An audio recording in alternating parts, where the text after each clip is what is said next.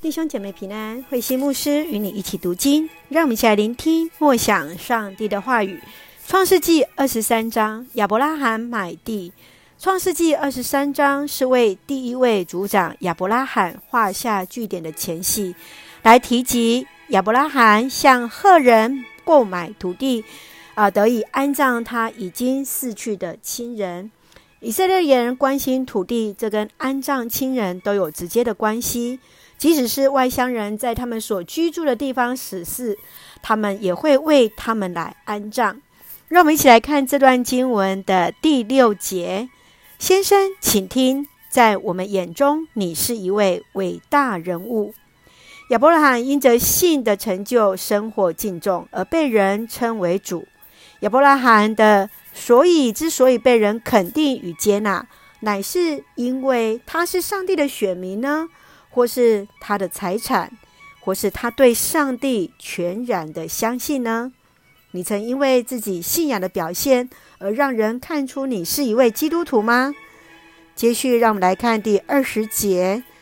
原来属于赫人的那块土地和田里的洞，从此成为亚伯拉罕的私有坟地。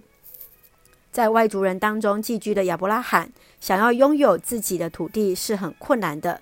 而得着土地是上帝给予亚伯拉罕实际的应许。亚伯拉罕喜爱麦比拉洞，愿意付出极大的费用买下这块土地。之后埋在这个地方，除了撒拉，还有亚伯拉罕、以撒、利百加、雅各和利亚。亚伯拉罕为了这个应许之地，一生奋斗不懈。你有看见什么地方是上帝所应允你的应许之地吗？让我们一起从这段经文来思考。二十三章第十八节，聚集在城门口的那些赫人都承认这地产属于亚伯拉罕。是的，当拥有土地，就拥有上帝所对亚伯拉罕土地的应许的成就。愿上帝来帮助我们，从这段经文。也让我们一起来默想，上帝所应允我们的，在今天依然赐福在我们的当中。让我们一起用这段经文来祷告。亲爱的天父上帝，谢谢你与我们每一天同行，一起学习亚伯拉罕的信，借着信所展望出的望与爱，也包含看见上帝所应允土地，来成为我们脚踏之地的应许之地。